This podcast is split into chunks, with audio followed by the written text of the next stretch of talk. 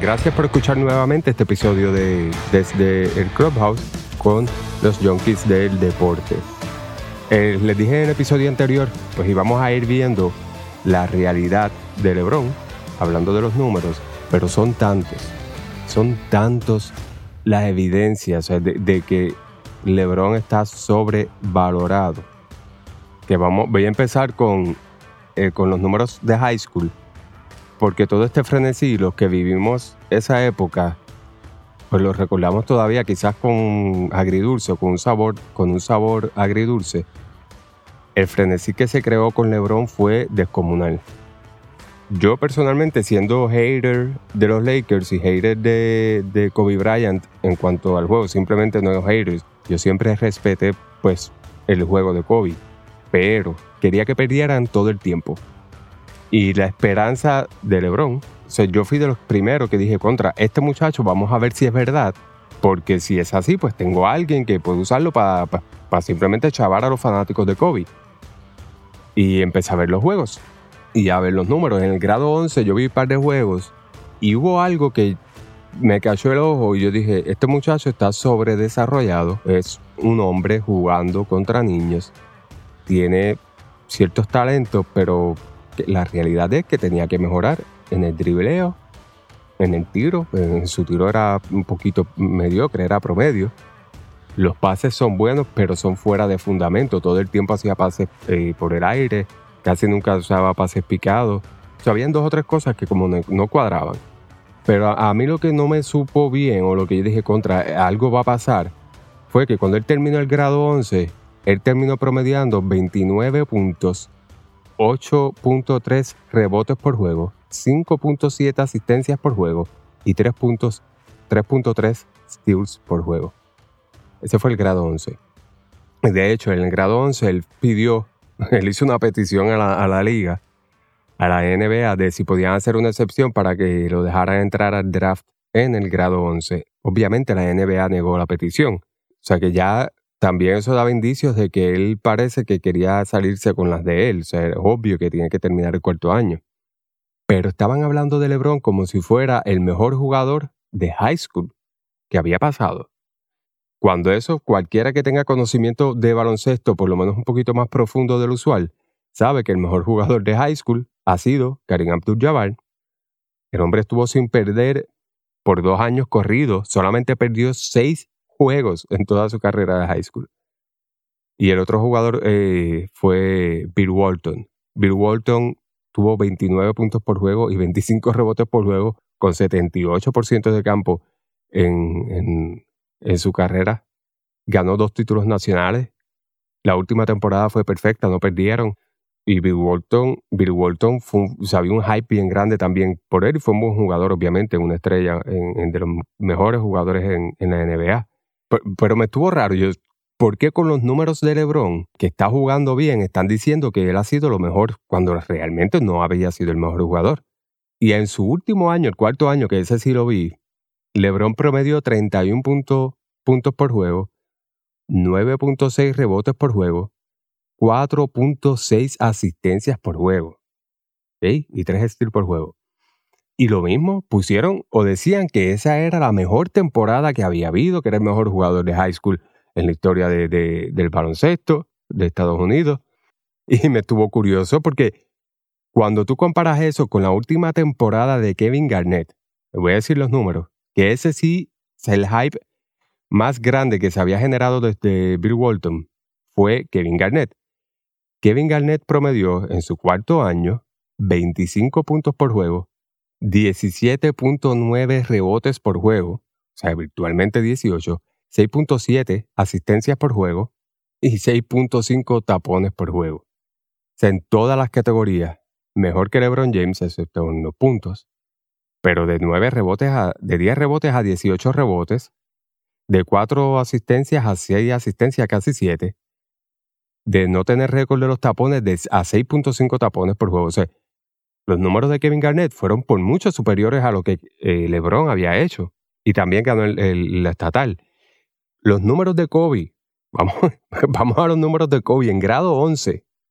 Que en grado 11, él tuvo 31 puntos por juego versus los 29 puntos de LeBron en el mismo año, en el grado junior, 10 rebotes por juego versus los 8 rebotes de LeBron, 5 asistencias por juego, igual que las 5 asistencias de LeBron, virtualmente, porque 5.7 a 5.2, y 3 steals por juego. Y en el grado 12, en cuarto año, Kobe Bryant tuvo 30.8 puntos por juego versus los 31.6 de LeBron, o sea, hay .8 de diferencia, 12 rebotes por juego versus los 9.6 rebotes de LeBron, 6.5 asistencias por juego versus las 4.6 asistencias por juego de LeBron, 4 steals por juego versus las 2 o 3 eh, steals, que eso no, lo tenían escrito eh, eh, completo, o no pude sacar las estadísticas, y 3.8 tapones por juego, o sea, hay casi 4 tapones por juego. O sea, la última temporada de Kobe Bryant fue probablemente una de las más impresionantes también en la historia de la, del high school en Estados Unidos. Y tuvo un récord de 31 y 3 también, y también ganó el título. Kobe terminó con el récord de mayor puntos en high school, 2.883 eh, puntos, pasando los de Will Chamberlain, que Will Chamberlain eran 2.600 algo. De hecho, los números de LeBron se parecen más a los números de Tracy McGrady en high school. Y de hecho, la comparación de LeBron en ese periodo era más con Tracy McGrady que con Michael Jordan y Kobe, porque realmente el juego de LeBron no se parecía a ninguno de ellos, se parecía más al de McGrady, pero McGrady tenía unas habilidades ofensivas que LeBron jamás en la vida tuvo. Pero esta cuestión de que empezaron a decir que era el mejor jugador que había pasado por la escuela superior fue algo que no cuadraba. Y esas fueron de las primeras señales también de que algo iban a hacer y que iban a poner a LeBron por encima de todo porque si ya lo están haciendo estando en high school. Imagínense cuando, eh, cuando llegara a la liga con todas las inversiones que estaban haciendo y todas las apuestas que habían en, en él.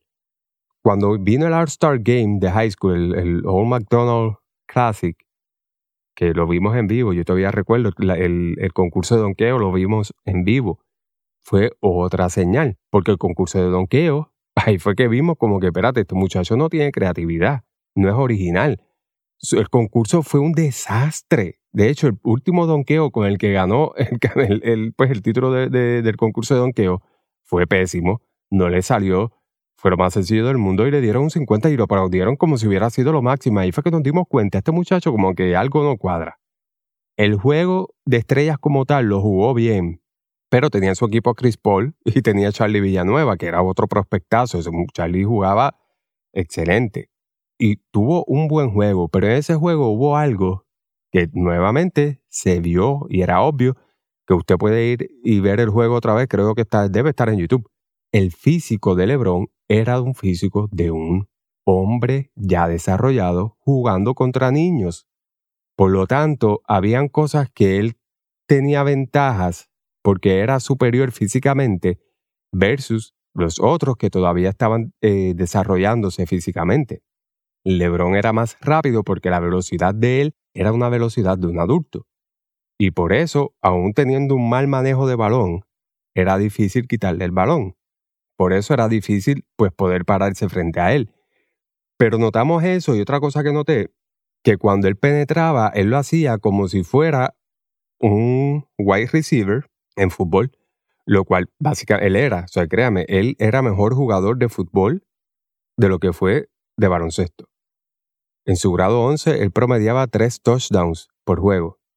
Después él decide jugar eh, baloncesto, obviamente hay más dinero en, el baloncesto, que así por ahí no, pues no lo vamos a culpar. Pero él, cuando va al canasto, va igual que va un wide receiver que va corriendo de frente. La defensa no se puede meter de frente al wide receiver, no lo puede tocar hasta tanto el balón esté cerca. Y una vez tiene el balón y hace el catch, el wide receiver puede seguir hacia el frente y llevarse enredado al defensa cuando él penetra, él hacía lo mismo. Y ahí dijimos, este muchacho va a tener problemas en la NBA y lo que necesita es aprender a jugar el poste bajo porque es fuerte. Si aprende a jugar en, el posteado, pues entonces va a ser difícil de tenerlo. Cuando LeBron llega a la liga, lo primero que fue obvio, pues era eso, los runnings, cada vez que cogía la bola, el, el pivot, ese footwork pésimo. Hacía running, pero no se lo cantaban. Cuando penetraba hacia adentro, se iba de frente, se llevaba enredado a la defensa, algo que todavía hoy sigue haciendo. y no cantaban. O sea, el periodo que él tuvo que, tenía que usar para mejorar y tratar de elevar su juego, la NBA, en vez de hacer o dejar que él hiciera eso, lo que empezaron a hacer fue a no cantarlo y a cambiar las reglas. De eso voy a ver un episodio específicamente de eso, de cómo cambiaron las reglas para facilitar los números de LeBron. Hoy les toqué solamente de los números de high school, pero próximamente en los otros les voy a ir hablando de los números en cuanto a su carrera en la NBA. Así que pendiente al juego de hoy, eh, probablemente ganen los Lakers, pero vamos a verlo, a ver si Miami por lo menos le hace el trabajo difícil o suelta una sorpresita. Espero.